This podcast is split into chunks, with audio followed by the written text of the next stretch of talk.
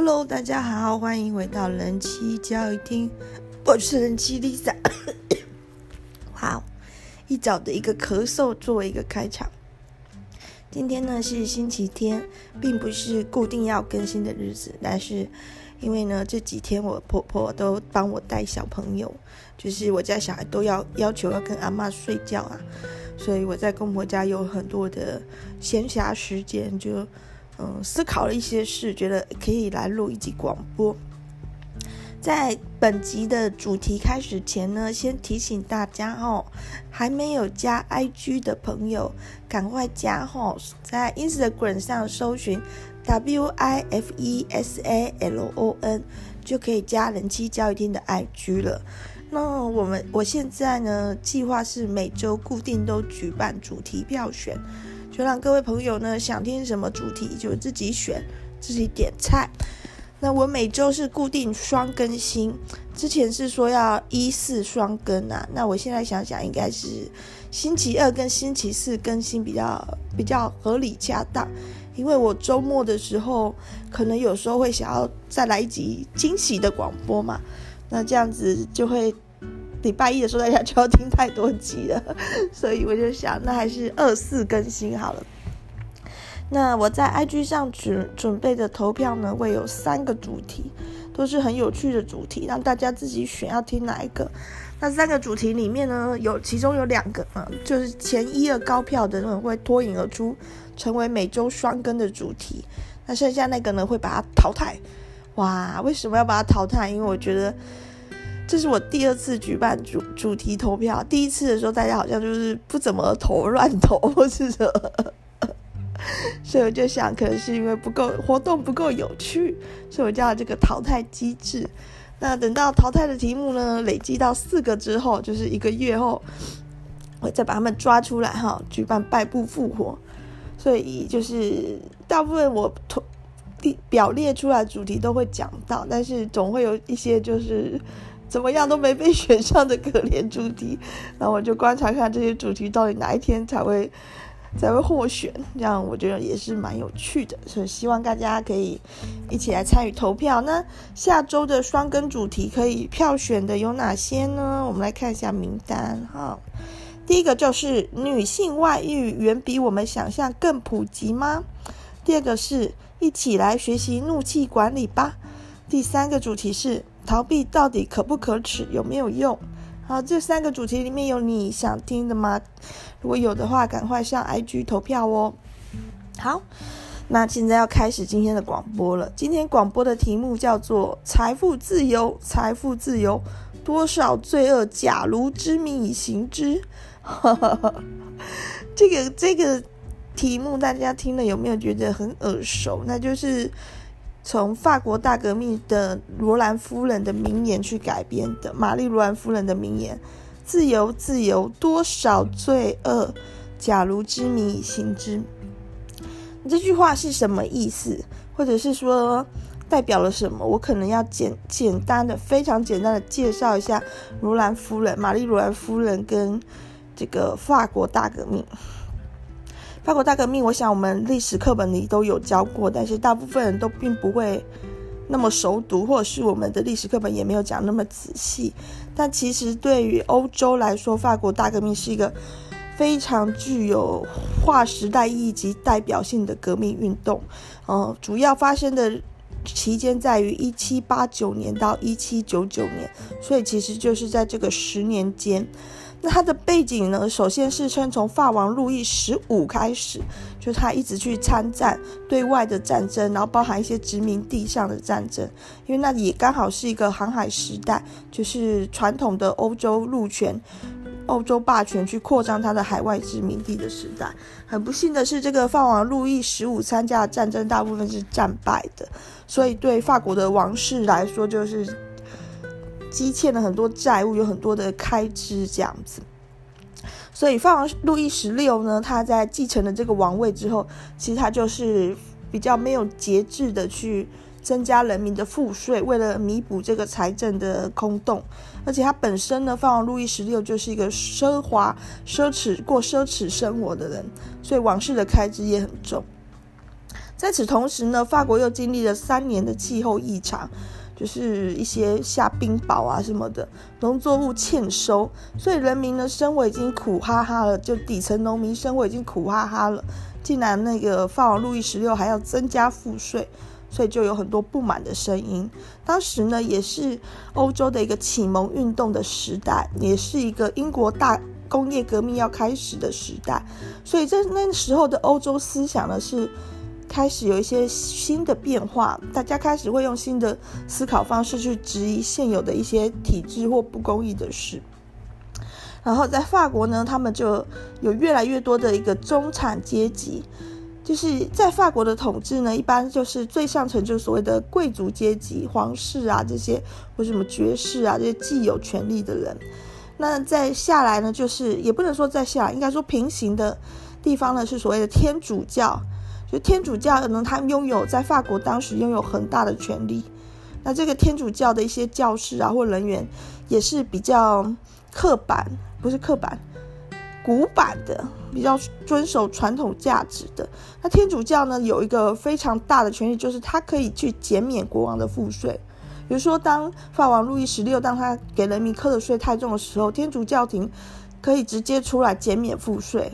问题是，天主教也有征税的权利，他可以收所谓的十一税，就是收入的十分之一必须贡献给教会。所以说，天主教的存在对人民也是一种。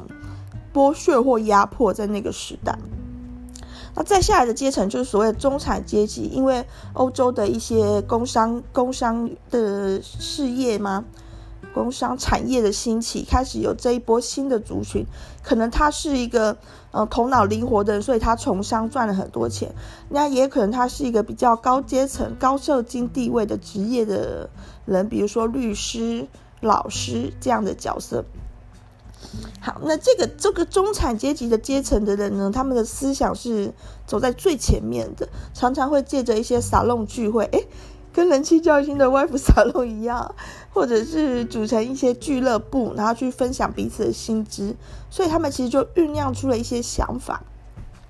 好，那在这个法国命的十年间呢，发生了非常多事，就是并不是那么简单的说有一股势力。在对抗法王路易十六，或对抗天主教、对抗君主制、对抗封建制度，这么简单而已，是非常多不同不同的势力风起云涌。所以在这十年的期间呢，有很多次的革命，不是一次法国大革命。在法国大革命的十年期间，有陆陆续续有好几次的人民革命，跟好几次的不同议会的掌权、不同派别的掌权。那比较具代表代表性的一些。事件就是一七八九年五月的三级会议中，哈，第三阶层的人民提出说，应该要有新的想法，不能再由贵族或天主教专政了。然后倡导的概念是自由、平等、博爱，让每个人都应该过上好日子。然后，因为这个这个这个浪头吼声势有点过大，法王是路易十六就很紧张，就要关闭那个议会场地，所以他们就跑去隔壁的网球场发表他们的宣言，在六月的时候。然后在同年一七八九年七月十四的时候，人民攻占巴士底监狱。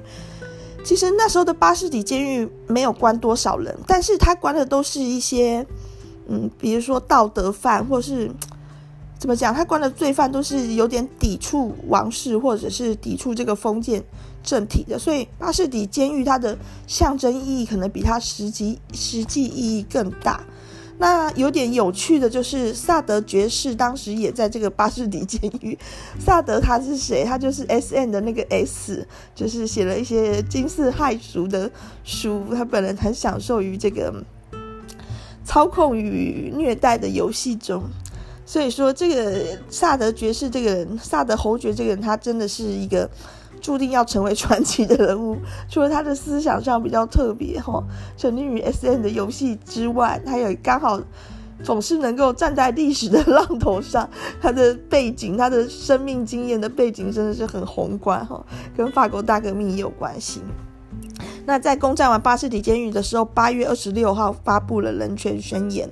哦，人权宣言就很明显的提到说，那个主权在民的观念、天赋人权的概念，还有说，当一个政体它是不公义的时候，人民是有资格起来革命的，那是一个划时代的宣言。不过呢，也有一些法学或是。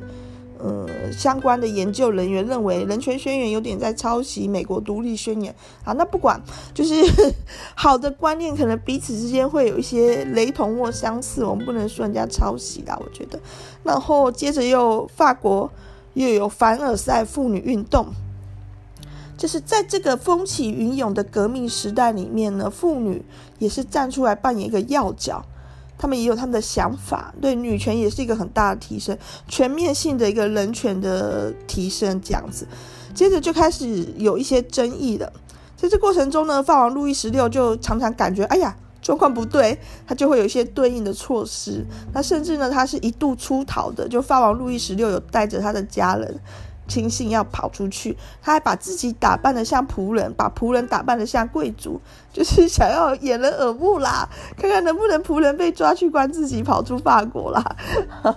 因为那时候的王室彼此之间都有很多的血缘关系联姻，不同国家，所以说法王路易十六的王室里面有很多成员在国外，可能有一些势力可以保护他们，但是他没有逃出法国，他被抓回来，因为他就被认出来了。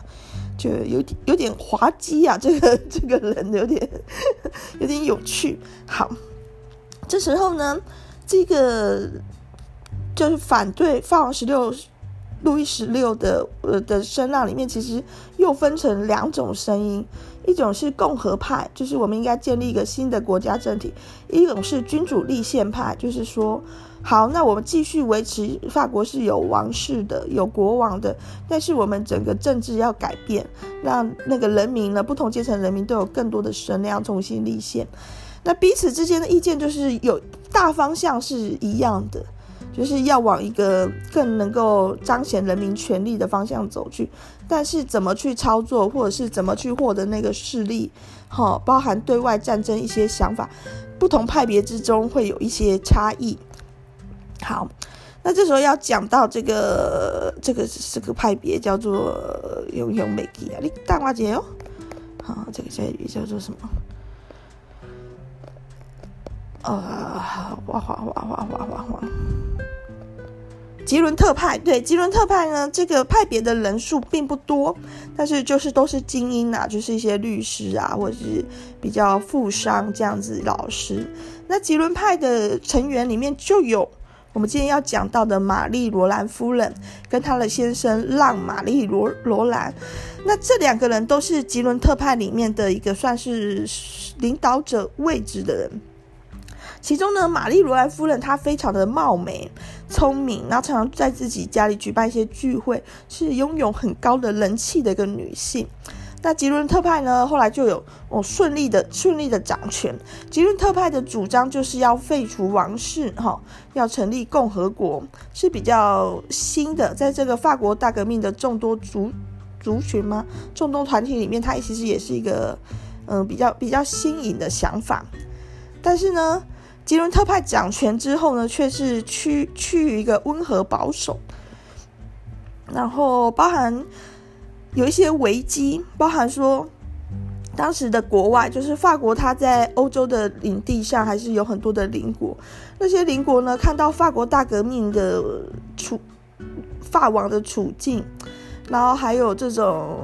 政权被推翻，邻国的不管是王室或是天主教协会都非常的紧张，所以开始有一些邻国的一些势力要去出兵打法国，要去阻止这场法国大革命，这是一个外忧。那内患呢，就是吉伦派特派当政的时候，他们的国内经济也并没有稳定的很好，物价有一些飙涨，那人民对此就是会有点不满。那吉伦特派他跟雅各宾的比较激进的派别之间有一些纷争，那吉伦特派的成员其实有一部分也是雅各宾派的成员，因为他们这个所谓的派别是很松散的，就是可能是某一个沙龙的成员，就叫意见都很相信，就叫什么什么派。就被归类为什么什么派？那像雅各宾就是雅各宾俱乐部，就被归类为雅各宾派。但其实，在雅各宾俱乐部里面的成员里面，有一些又比较激进，有一些又比较温和，都不太一样。所以，吉伦特派跟雅各宾的比较激进派，或所谓的三月党就开始有一些有一些纷争这样子。那雅各宾派呢的成员比较厉害，就他们的诉求是什么？诉求就是不自由，毋宁死。他是更更全面、更广泛的为底层人民去争取权利。他认为每个人都应该要有幸福的权利。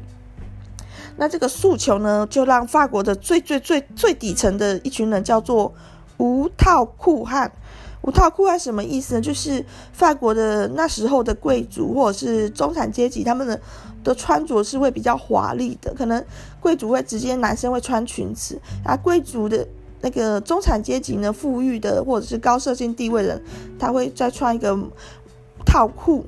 就马裤的套裤在裤子外面，那最底层的这些男性呢，他直接是穿一条紧身裤，其实就跟我们现在人穿牛仔裤一样啦。好，那这这个最底层阶层的人其实是被这个雅各宾派的一些诉求感动的，所以说雅各宾派他握有一个实际的权利，就是人民是挺他的。好，那后来吉伦特派就被雅各宾。派，特别是雅各宾派的比较激进的这个叫罗伯斯比，这个罗伯斯比这个人所领导的一个派系又推翻了。那那那时候就是因为主主要原因是因为吉伦特派他没有办法稳定好国内的经济，然后对外的一些反法国大革命的的外国势力，他也没有办法，就是没有没有办法有一个军事的力量去抗衡呢，所以他就是在。嗯，一九一七九三年的时候，吼被被雅各宾派所引导的人民的人民的武巴黎人民武装起义给推翻了。那雅各宾派呢，在天哪，我家小朋友出现了，妈妈在楼上，她睡饱了，现在才八早上八点十六分，你在哪里呀，宝贝？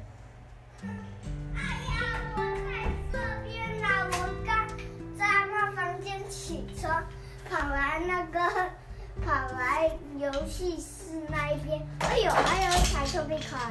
对呀、啊，你要在这里玩吗？我要不要把它带下去？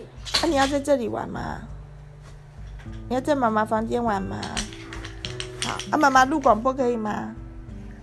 可以。可以，好，那我那我继续录了，好不好？好，那我跟你录。那、啊、你要讲什么？我要鳄鱼。鳄鱼哦，这你的鳄鱼哦。对呀、啊。你带它散步啊？对啊，好可爱啊！带它来这边散步。啊，阿妈起床了吗？还没。阿妈还在睡觉哦。你昨天几点睡啊？啊？你昨天几点睡啊？我昨天太晚睡。你昨天为什么太晚睡他？跟阿妈，我们家小朋友跟阿妈睡觉都一直在跟阿妈玩，都不会乖乖的睡啊。跟我睡觉都是秒睡，好吗？吗？你跟妈妈睡觉都很早睡耶。啊！你在欺负阿妈？哎，那个暖气烫烫哦，哦，烤手不要太烫，要移开哦。啊，你门要关起来，不然暖气会跑走。宝贝，门去关起来，房间门关起来。好，那那我就我就继续讲喽，混乱的继续讲喽。那这个雅各宾派呢，特别是这个罗伯斯比的引导呢，慢慢走向一种。不是很乐见的局面，就是恐怖统治。为了铲除异己，包含之前的吉伦特派的这些人，或者是雅各宾派里面的一些意见不同的人，就大量的去逮捕，然后罗织罪名。就是说，吉伦特派或许他掌权的期间并没有做得很好，但也没有说很严重。可是呢，他们就诬陷雅各宾派的这些比较激进的人，就诬陷说吉伦特派是保皇派。那如果刚刚前面广播还还没睡着，都有在听的就知道，呀，那个吉伦特派又不是不是保皇派啊，完全不是啊。可是就是给他罗是一个罪名就逮捕，然后要送上断头台这样子。那吉伦特派就人心惶惶啊，惨了惨了要被捕了，所以就有一些人就出逃。那有一些人是出逃失败，有一些人是没有逃。像这个玛丽罗兰夫人，她是没有逃。她就宁愿被逮捕，让她的先生可以逃。哇，玛丽罗兰夫人在那个时代的印象就是一个美貌、温柔哦，美兼具美貌、温柔、力量，而且很为家人着想的完美女性女完美女性的形象。那玛丽罗兰夫人也是在这个被逮捕的的人员中。那这个雅各宾派的恐怖恐怖统治多狂呢？据说在三十三十九分钟内，就用断头台杀了二十二个人，就是有一波像是屠杀那样的铲除政治立场上的异己。这个在这几个人里面就包含了玛丽罗兰夫人。那玛丽罗兰夫人从容赴义，就是据说她在要上断头台的那一天，依旧维持着他的风度。然后他先向断头台附近的一个自由意识的铜像鞠躬，之后他就说出了传颂世界的那句名言。嗯，真的诶，彩色笔就是自由，自由，多少罪恶，假如之名。妈妈，妈妈。自由，自由，多少罪恶，假如之名以行之，然后就被斩首了。自由，妈妈，妈妈。宝宝，宝宝。那这个雅各宾派的其中包含这个罗伯斯比，自然就树立了很多仇敌呀、就是你该搞啥？你这个杀人狂这种感觉。那包含雅各宾派自己里面的也有些人很害怕、看到这样的一个肃杀，也就说他其实是以不自由。母宁死的方式。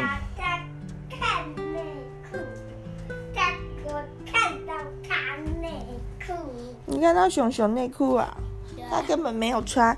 然后。再有这个就是内裤。嗯。嘿嘿嘿嘿。哈哈哈。对，这个明明号称是不自由母宁死的一个一个政政党派。但是却在言论上，起码在产出议题上，看起来是挺专制的。当然，雅各宾派也是有做一些，哎，做一些好事，比如说一些改。哎，你去，你去，你去找爸爸，爸爸在哪里？爸爸还也是还在睡。在哪里睡？差不多还在爸爸旁边睡。哦。在哪边？在哪边睡？去找爸爸好不好？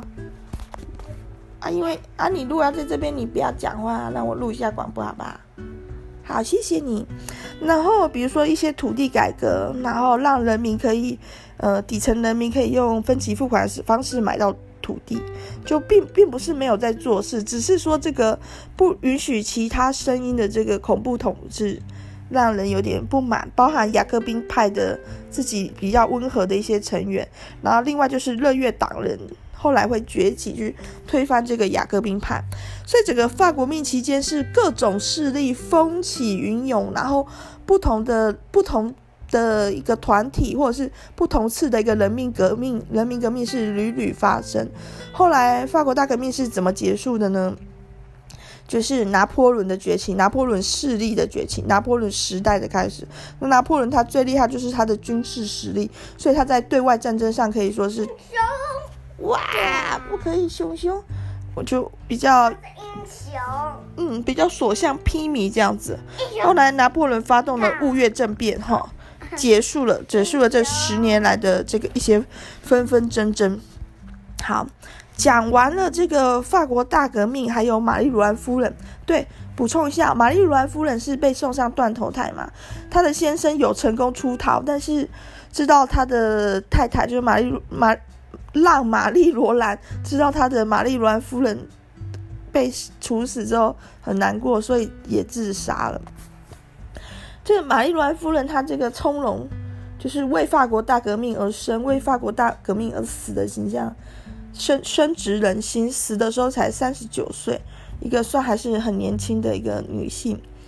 然后那句名言要告诉我们什么？就是自由这个词听起来是。多么美好，有什么好争议的呢？就是最终其一生，我们可能都想追求这个东西。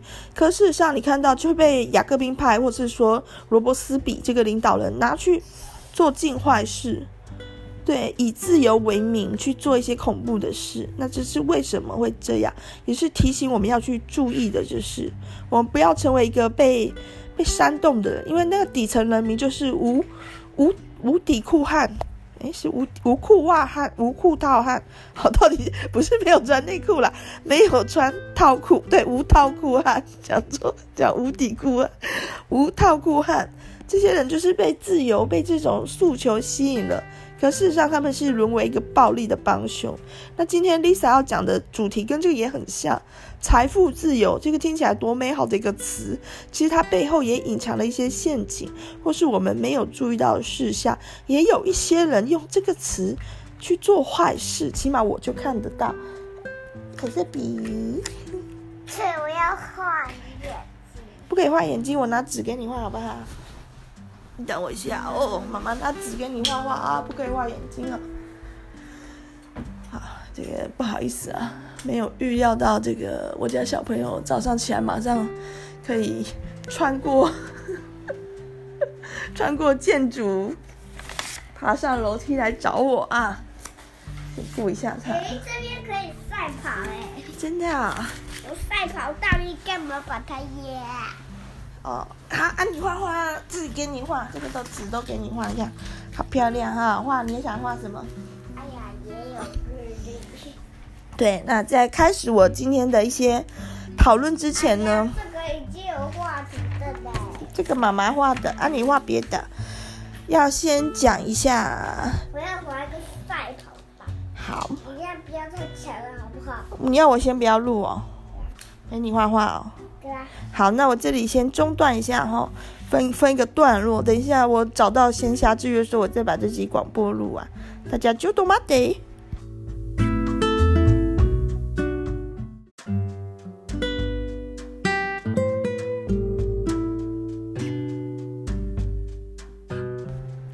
Hello，大家好，感谢大家还没有离开。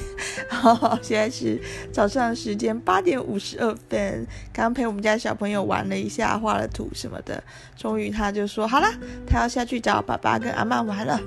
我的危机解除，我可以继续 继续录喽。那这是二零二一年的第一集广播，果然就跟我的生活一样的混乱，就是有意思。好，今天要讲的这个、呃、这一集广播是一个比较 critical thinking 的广播，是什么意思呢？那我们华人或者是台湾人把它翻译成批判式思考，那据说香港人希望把它翻成明辨式思维。那批判式思考其实也是从日本翻译来，就是日文翻译来的。最早是从苏格拉底提出的概念，就是苏格拉底跟柏拉图的一次对话中，他有明确指出说，觉苏格拉底觉得说，对于现在的一些主流的想法，那个时代的主流的想法，或是权贵阶层、统治阶层所提出的想法呢，每个人应该保持着一种。怀疑的态度，就不要人家说什么你就觉得是什么，要怀疑的态度，要去检视那个说法，怎么去检视呢？首先你要从证据面上去找，有看看那个想法它是不是有相关的证据佐证，或者其实有相关的证据去抵触的。接着你要从逻辑面上，你要用一个小心谨慎且逻辑清晰的思维去做一个论述。苏格拉底认为说，唯有常常去做这样的一个思考的人。他的人生才能够是真正有意义的活着，也就是说，他不为别人的观念所迷惑蒙骗，他是真正为了自己的想法而奋战而活着。这是苏格拉底的一个一个 idea 嘛，一个一个他所提出的一个理念。那我非常赞同这样的一个想法，也就是说，对于什么事情，假如都全盘接受的话，我觉得这样的。状态是很容易被操控或愚弄或被欺骗的，所以说，针对一个当代的一个流行的一个一个论调，我觉得说本能的直觉的先去怀疑它，然后再去看看这个怀疑是不是有道理，这样对自己来说，这样的思考是比较好的。像我之前曾经有一集叫做“少子化危机其实是诈骗集团的话术”，然后这里的诈骗集团指的就是我们的政府。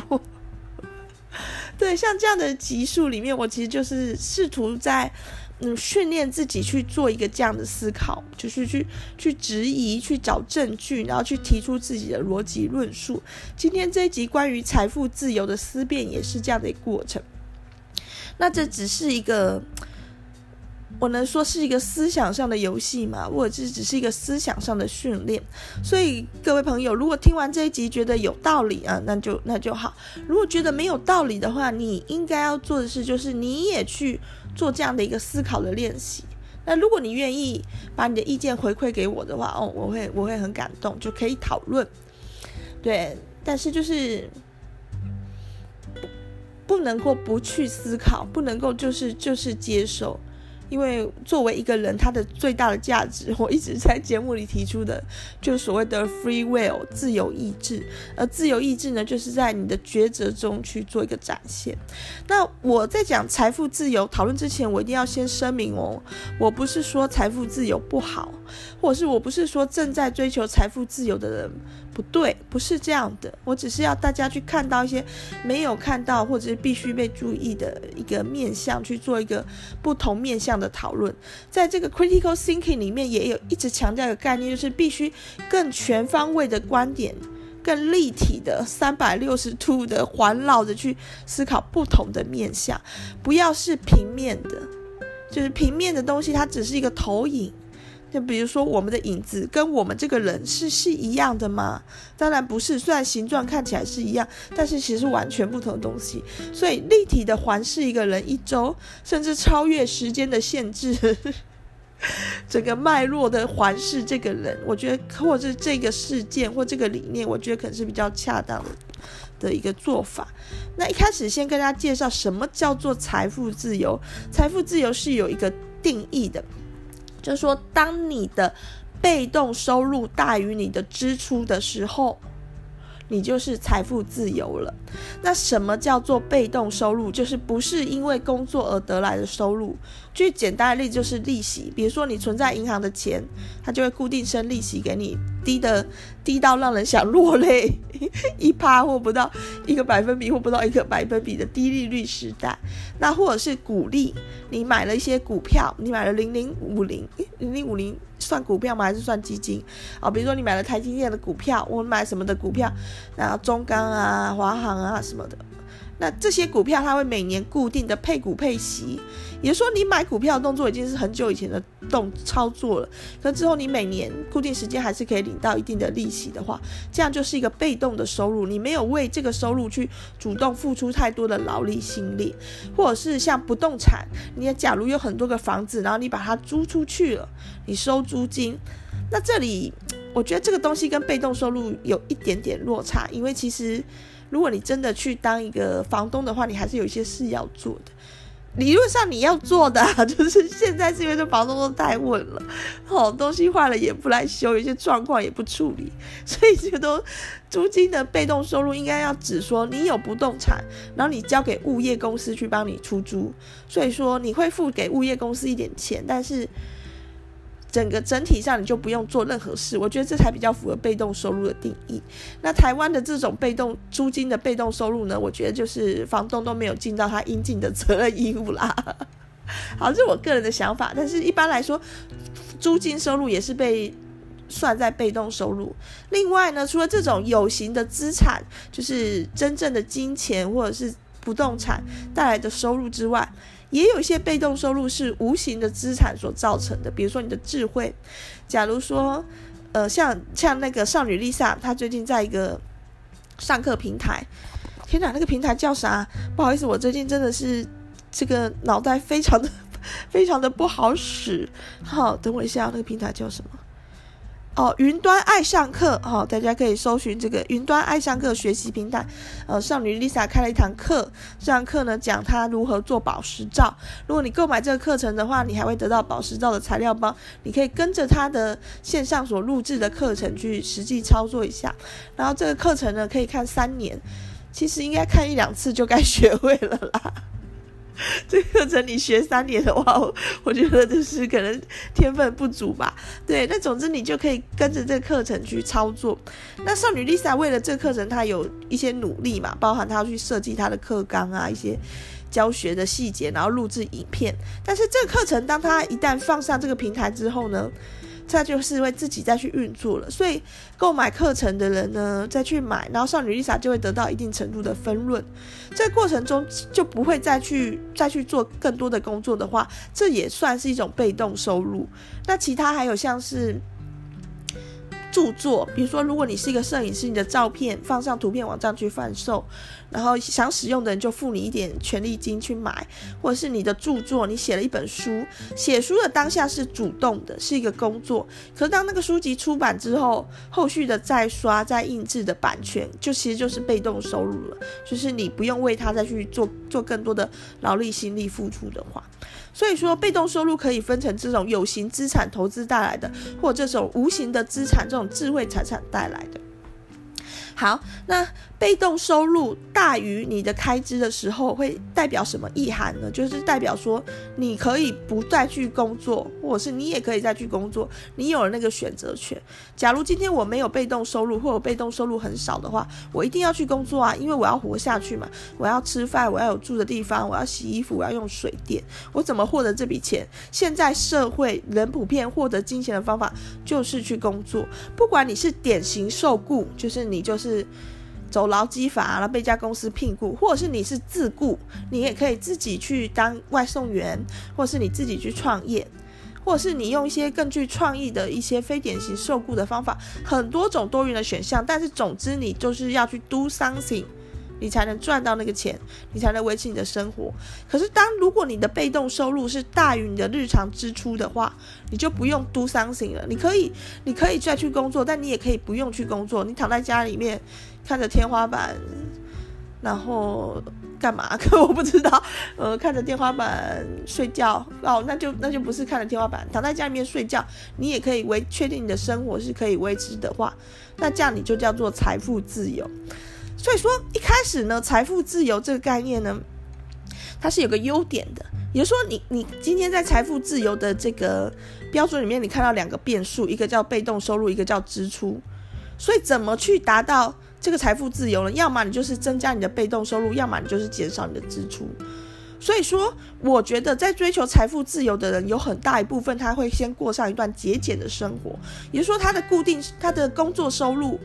可能是比如说五万，我这个举例，然后他的日常支出呢，一个月是支出三万，所以他每个月就可以存下两万。那他用两万块呢，再去做一些投资，不管是股票的、不动产的或是什么的，然后去创造他的被动收入。如果他想要早一点让他的被动收入可以得到每个月有三万的水准的话，他就可能就必须存下更多的钱，或者是他会有一个想法，就是他让他去减少他的支出好了。假如他的支出每个月只有一万的话。好，他每个月赚五万，他支出一万，他就有四万可以存下来，或者是去做投资。那他只要他的投资的成效，他的利润，利润嘛，利息可以得到达到一个月超过一万的水准。那他就财富自由了，所以很积极的去追求财富自由的人，他很可能就会过着比较节俭或克制自己欲望、更多的储蓄、更少的消费的生活。这一点，我觉得他是追求财富自由的正面价值。也就是说，因为我觉得资本主义社会的很多的浪费。都是因为过分的过分的消费引起的不必要的消费。如果你为了追求财富自由，你去缩减所有的不必要的消费的话，对地球环境来说真的是一个福音，就没有那么多资源会被拿去做一些其实没有什么路用的产品。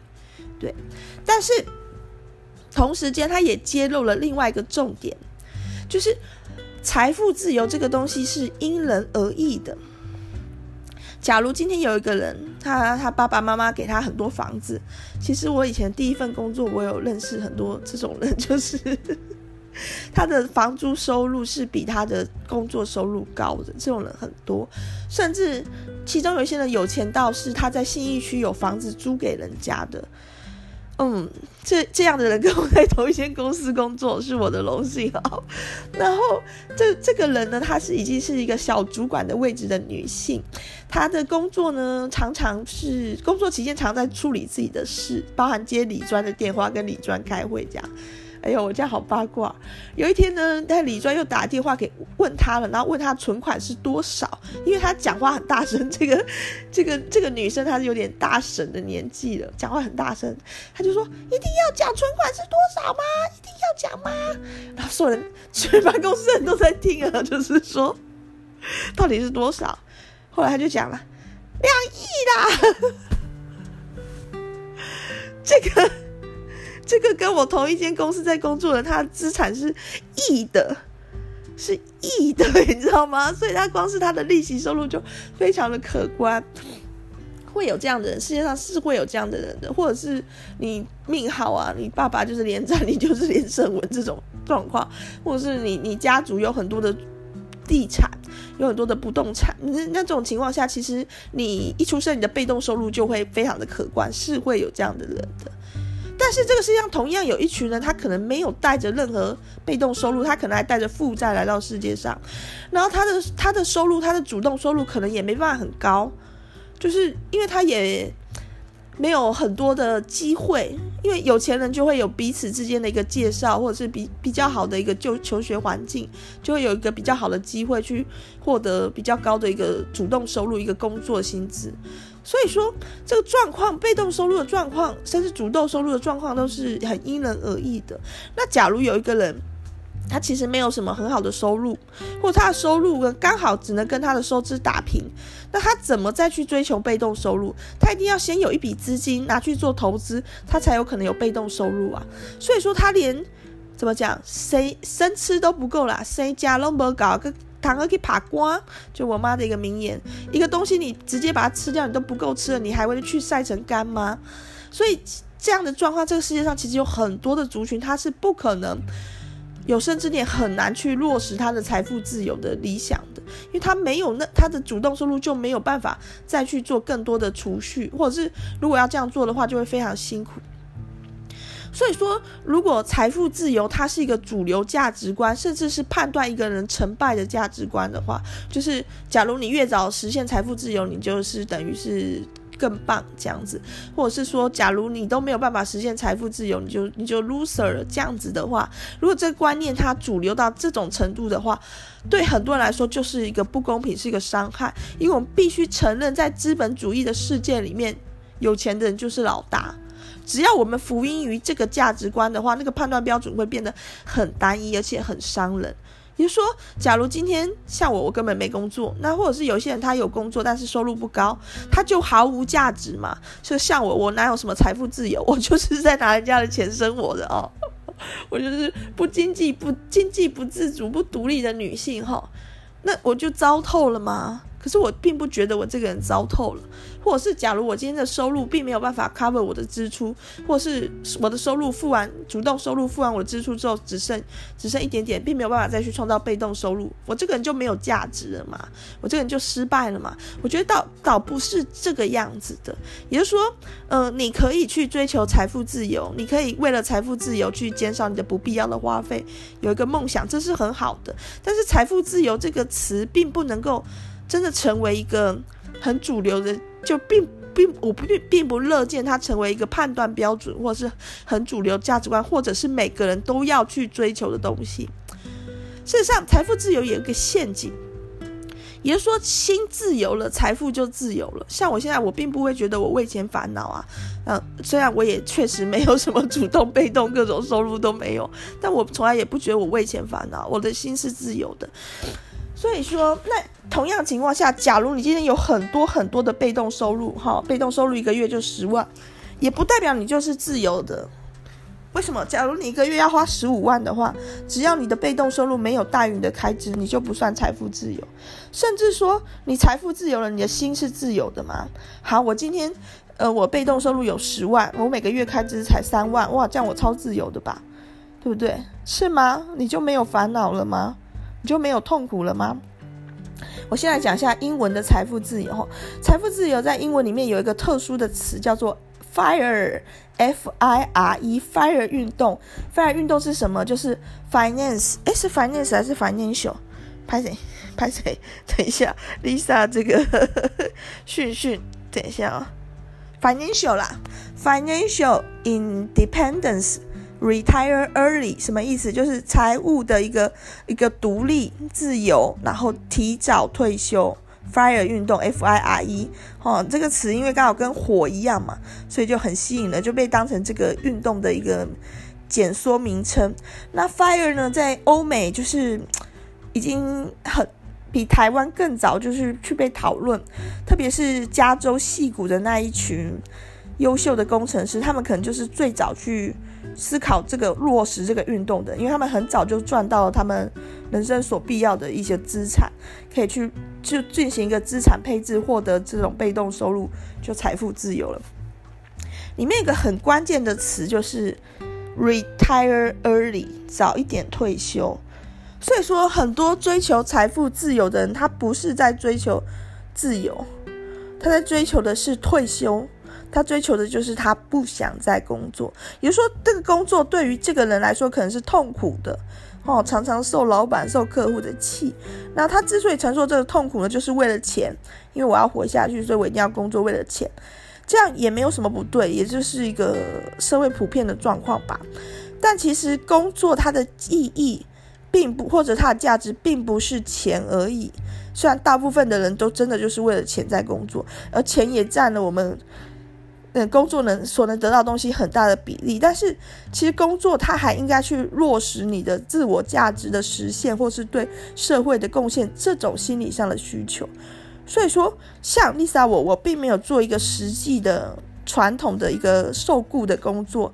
但是我在雇我家的小孩，或者是我在录广播，我有在做我自己自我实践落实的工作，就这样子。所以，如果大家继续追求这个 FIRE 运动，就是早点退休的话，那退休之后要干嘛呢？不工作之后要干嘛呢？这个是必须必须去想的问题。因为如果你没有想清楚这个问题，你说你财富自由了，但是你的心不一定自由，因为平均寿命吼。现在台湾的平均寿命已经八十岁了，八十岁，我现在三十三岁，我还可以再活多少年？你还可以再活多少年？而且等我们老的时候，其实这个平均寿命搞不好又往后延了，说不定已经是可预期的寿命是九十或是一百了。在那个时候，你追求一个提早退休，好，你四十岁退休，五十岁退休之后呢？之后你要干嘛？如果没有办法去想清楚这件事的话，只想着我不想工作，工作好讨厌，动作好痛苦，只在追求这个免除不工作的痛苦的话，其实未来的生活可以想见的，并不会如如就是如简单的想象那般的自由快乐，因为你还是有时间，你的时间要干嘛？之前黄山料就是一个网络红人啊，一件衬衫的一个创创办人。发表过一篇比较争议的文章，他说，收入三万跟收收入三十万的人的烦恼其实是一样的，然后马上这个人就被痛骂，哪里一样？就是说三万跟三十万这讲一样，这何不食肉糜？但其实我看那篇文章的时候，我我是某种程度可以认可的。收入三万跟收入三十万的烦恼会很像，当然是有一些不一样，不不可能全部一样。人跟人之间就是不可能完全一样，每个人都是不同的。但是基本的烦恼是一样，人际的烦恼是一样的，担心家人的烦恼是一样的。比如说像我的婆婆跟我的妈妈经济状况条件差非常的巨大，但是说他们每天烦恼事情几乎都是一样的，也就是说都在担心。我的小朋友有没有吃？会不会冷？有没有吃饱？哦，那是买很多内刷毛的衣物给我家小朋友穿，然后是煮他喜欢吃的蛋包饭，希望就是希望他多吃一点嘛。然后喂饭什么的都是一样的。然后他们的烦恼重点也都是我。我妈觉得这个女儿为什么都不听话？哦，婆婆可能就觉得这个媳妇怎么都讲不听。对，烦恼重点都是一样的。然后烦恼他们的先生，好，先生老了，身体到底会不会有状况？哈。就是都是一样的啊，当然，在某一些具体的事情上，比如说，当他们在烦恼退休生活的时候，我妈可能就会去买保险，那我婆婆可能就会去做一些投资，就可能操作上，因为他们经济实力的不同，会有一些思维上的不同，但是他们烦恼的核心、根本的东西是一模一样的烦恼。我觉得每个人最根本的烦恼都是一模一样，就是有没有人，到底有没有人爱我啊？就这样，或者是我爱的人他能不能过得好，就就就是这样。那当然，如果你的收入更少一点，到你没有办法维持生活的基本吃啊住啊这种温饱的时候，那个烦恼会会变得不太一样，会变得很巨大。你就马上必须想说，我要去借钱还是怎么办？好，我家小孩没钱念书怎么办的话，那个烦恼是不一样。但是只要你能维持一个基本的生活需求，像我家小孩他最喜欢吃的东西是蛋包饭。也说，只要我没有，我还没有穷到说买不起白饭跟鸡蛋的话，对我我我我要烦恼的东西就不会到生活线以下的烦恼的话，对，那我跟真的超有钱的人的烦恼其实是一样的。也就是说，一个超有钱的妈妈，她也是在烦恼说，小孩都不乖乖吃饭怎么办？吃饭吃那么久怎么办？长不高怎么办？那么瘦怎么办？诶，我还好一点，我不太烦恼这个，我对我家小孩有自信。对，所以说，当然了，人可能在这个资本主义社会被欺负、被瞧不起，或者是被受限，所以会有一种想法，就是觉得如果能赚更多的钱，我就没有烦恼了。但是这是一个妄想，因为就我实际看，像比如说我上第一份工作里面那个存款破亿的那个女生，她很多烦恼诶，那个小主管，她还得癌症，她的小孩也得癌症，那个烦恼才是无比巨大吧？真的就是他的烦恼绝对是比我的烦恼多更多，并不会说因为他是一个。极度富裕的人，他就没有这些烦恼，而且他富裕也带给他很多的烦恼。所以大家在追求财富自由之前，不可以想象说它是终点，不能想象说啊，假如今天我财富自由了，一切就美好了，问题都解决了。拥有这种简单的想法的话，你基本上就很难很难真的自由跟快乐。我觉得，也就说，像我。最近有加一个群主，就是什么傻多棒乔飞，是因为我在便利商店，我很常去便利商店看免费的杂志，就是说也不用花钱，只要没封起来都可以看。哦，无聊的时候就去看一下。然后，但是便利商店的杂志都没有什么，就这个也都很 low 啦，就是给你看的都是一些财经财经杂志、健康杂志、料理杂志。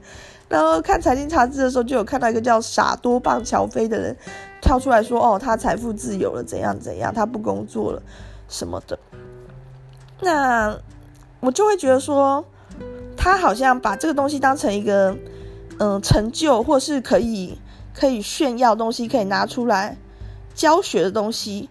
可是我必须要说，首先就是一个人能不能财富自由，跟运气还是有很大的关系。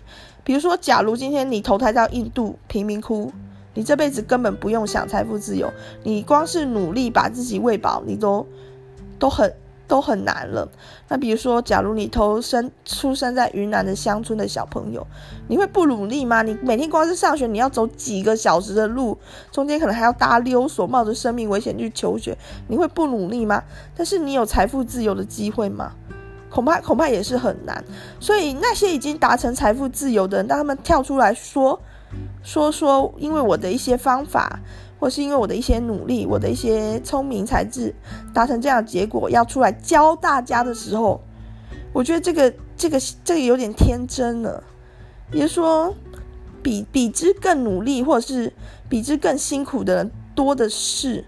那他因为某一些运气，或者是或许真的有一些特别的地方，他达成了，不代表其他人也有办法达成，也有这样的幸运，或者是有这样的条件。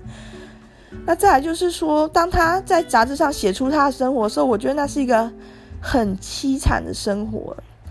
也就是说，他当然很洋洋得意啊，我财富自由了，我经过几年的工作储蓄，然后我买了台积电，买了什么什么什么，现在我呢都不用工作了。我看到是一个对生命根本就没有热爱，对工作也没有爱的人，他一直在迷惘的走来走去。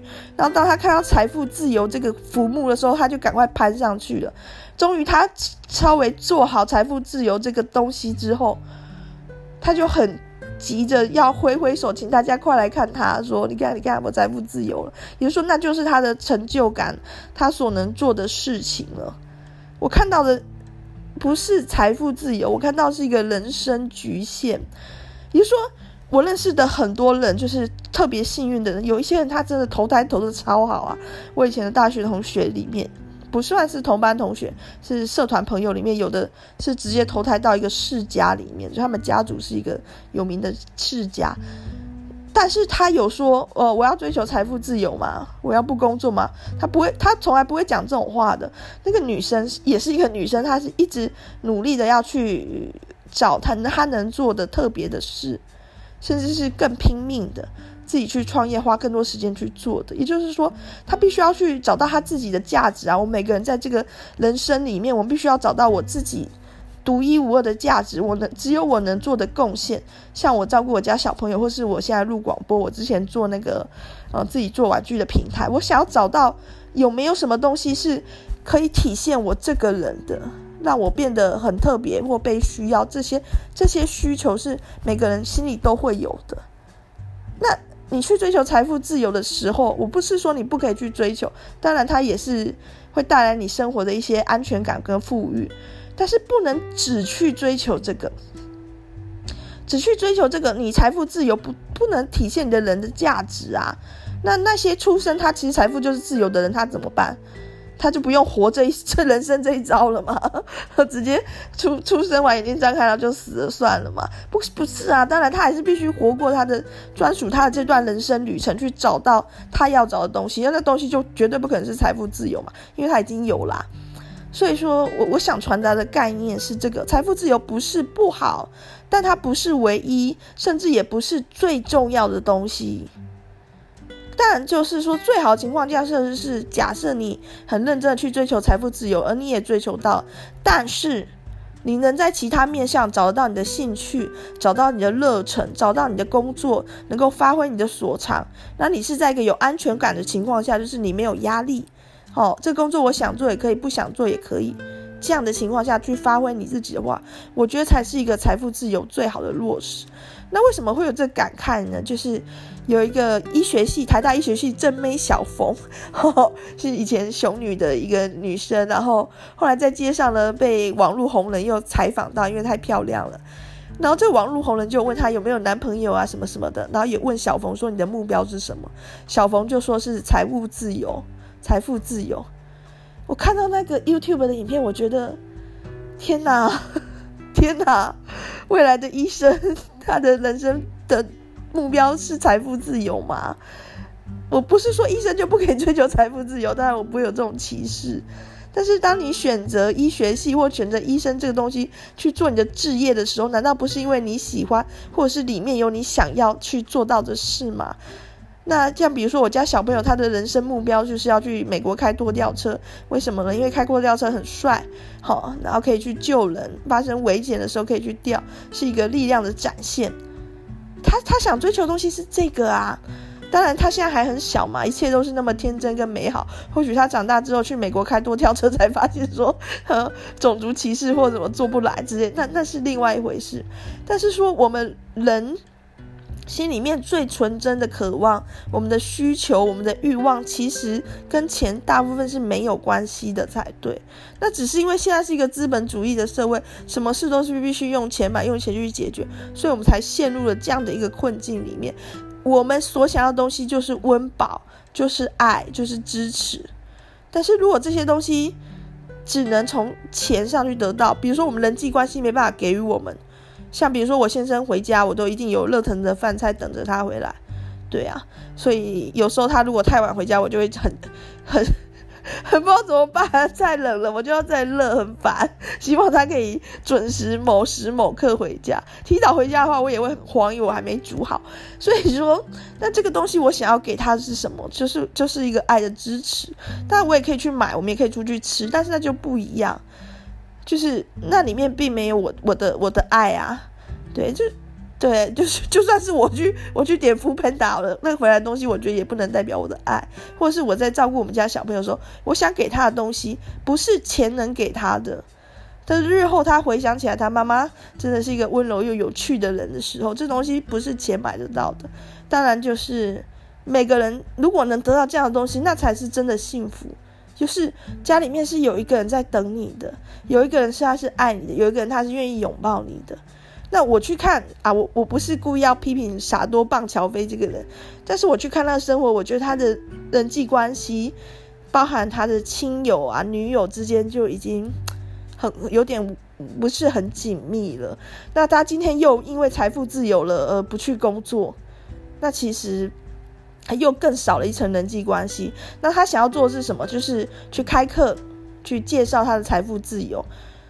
那我就觉得，他真的就是把他的希望建筑在一个浮木上，而且我也会质疑这样的人，你财富真的有很自由吗？就是说，去开课的话，其实不就是为了赚钱吗？那我不，我不是说不可以去开课，不可以去赚钱，因为资本主义社会很现实，我就是需要钱呐、啊，对不对？Lisa 在那边说那边五四三的有的没的，对，重点就是明天的饭钱、今天的饭钱、后天的饭钱、退休的饭钱，至少要有吧？那我最后一份工作是在一个人力银行。那个人力银行呢，充满了各种奇葩的人事物，太有趣了。或许再过几年，我会把它讲出来。那后来呢，我就在网络上偶然看到一个自称行销达人狐狸姐姐的人，哇，这一集真是大讲别人坏话。这个行销达人狐狸姐姐呢，很有意思，她是一个 cosplay 的玩家。这方面我给一个极正面的评价，同时他是一个跨性别者，这方面我也给一个极正面的评价。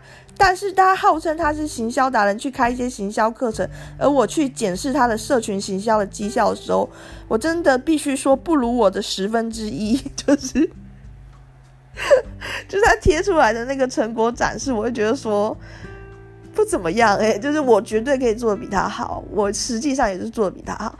那，但是这不一样嘛，因为他可能是苦学型的，他可能没有什么天分，呃，不断的去摸索怎么去塑造一个话题，引起大家注意。那我我可能是天才型的，我那时候在替这个人力银行操作一些粉丝团的时候，那成效都非常亮眼。那 那这个过程中就没关系啊，他因为我没有实际去上他的课，或许他课程里面教了很多很。理论上的或务实的实作方法，反正我就是持一个观察态度。但是因为那堂课也不便宜，我也不会想去上。也就说，我我已经可以做出你的十倍成效了，为什么要去听你上课？真的会有收获吗？我是质疑，所以我没有去上。但我就一直关注这个行销达人狐狸姐姐。那他各各个单位啊，或者他自己就不断的去开课程去赚钱。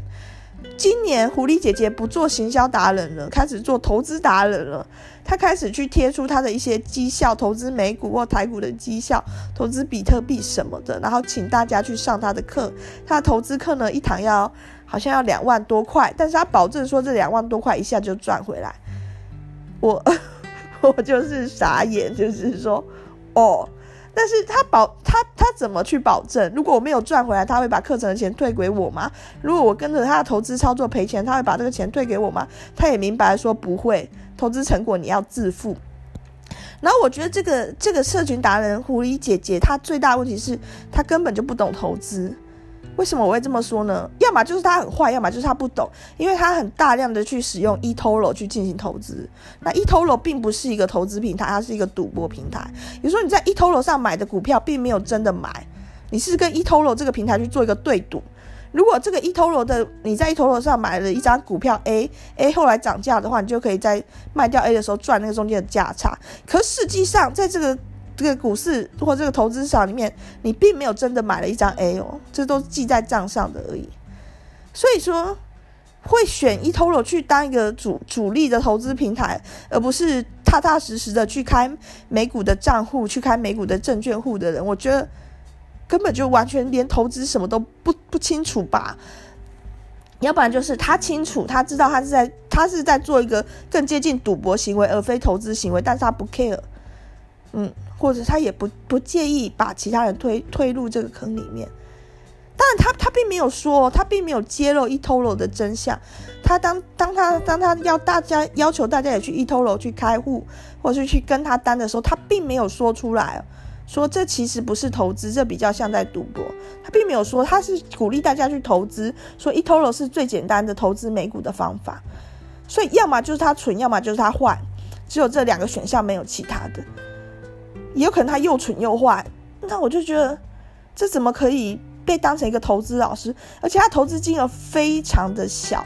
我不，我不，我不是说说，不是在嫌他钱少，可是跟真的一些呃市面上的一些投顾专家或理财达人比起来，他那个真的就是一个个体户的投资金额。但是他蛮得意，就是他觉得他赚很多钱，他可能翻倍或什么，一直秀出他的对账单。嗯，然后。一直在说，就明明就有这么好赚钱机会，为什么大家不来上课呢？为什么大家还来犹豫呢？然后最近他的诉求就是他财富自由了。他没有财富自由，就是他，比如说，就算好，他在 eToro 上的一些操作是很很成功预测到的，所以他有赚到价差了，或者是他买台股或买他买什么美股，真的都是有获利的，这跟财富自由一点关系都没有。财富自由定义很明确，是要被动收入大于你的支出。那你不断的在做一个单日间或者是一段期间的一个股市操作，这就是你的一个主动收入。你是有在工作的，你不是你你只是没有受雇而已，你是为你自己在工作。也说专业的投资者或者是什么玩股票的人，他是有在工作的，只是他工作跟我们世俗定义的受雇者的工作不一样而已。他自己为自己做自己的投资顾问这样的一个工作，他不是说躺在那边钱会进来啊，他一定要去买卖，他要去选标的，要去分析资料，所以这是一个主动收入。而狐狸姐姐好像连主动收入跟被动收入的意思是什么都搞不清楚，连财富自由的意思是什么好像都。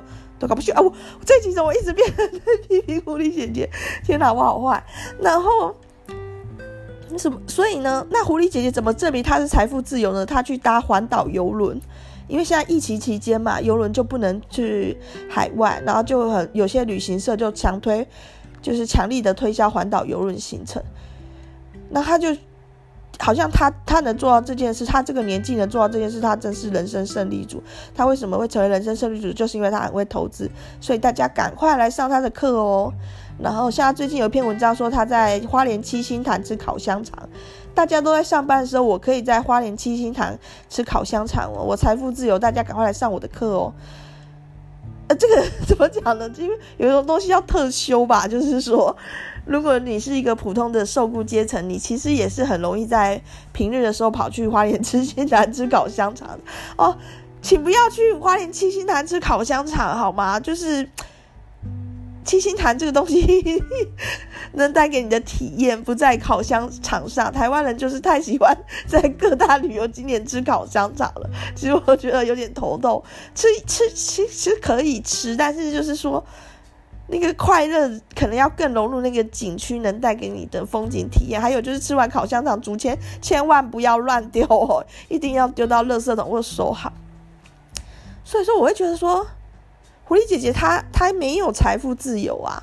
她只是用比较不典型的，不是我们传统认知的形式去赚钱，不是偶然掐，不是去做，不是去做一个受雇者而已。那包含他一直很积极的开课，我觉得就是他就是想赚更多的钱。虽然他每次开不管是行销课或投资课，他就说是为了回馈社会，是因为他小小年纪就事业有成，他觉得他必须回馈社会。可他有一些文章，他还会写来骂那些不来参加投资课的人呢，说问了一堆问题，然后。也都，我也都给你很多的答复了，证据也那么明显了，竟然还不花两万块来上我的投资课吗？我就觉得，那你你是要哪门子的回馈社会？就是你你就是想赚你的那两万块的学费吧？我觉得，所以说财富自由这个词，它有时候会被滥用，有时候会被误用，有时候甚至被盗用，像是比如说直销业者出来说财富自由的话。我觉得那不是啊，就是比如说有个直销叫做美安，然后他们的创业模式嘛，他们的获利模式是开所谓的网络商商店，就美安自己的网络商店，然后在里面的消费都可以拿到回馈金。那他们也是，当然他们好像也是会有一个什么团队或上下线，对，然后他们就认为说，假如加入美安开了自己的商店之后，每次消费都有钱赚，介绍别人消费也有钱赚。然后上下线好像也有一些制度这样分红，就是实现了被动收入，实现了财富自由了。对，那这一点我是觉得不是，它只是不是传统的销售渠道而已。我开了一家，我开了一家店卖东西，我可以说我财富自由吗？我可以说我没有在工作吗？没有啊，我要顾那个店呢、啊。实际上我现在要顾小孩，我也不能那么肯定说我没有在工作，我只是没有典型的在工作。也就是说，一个人。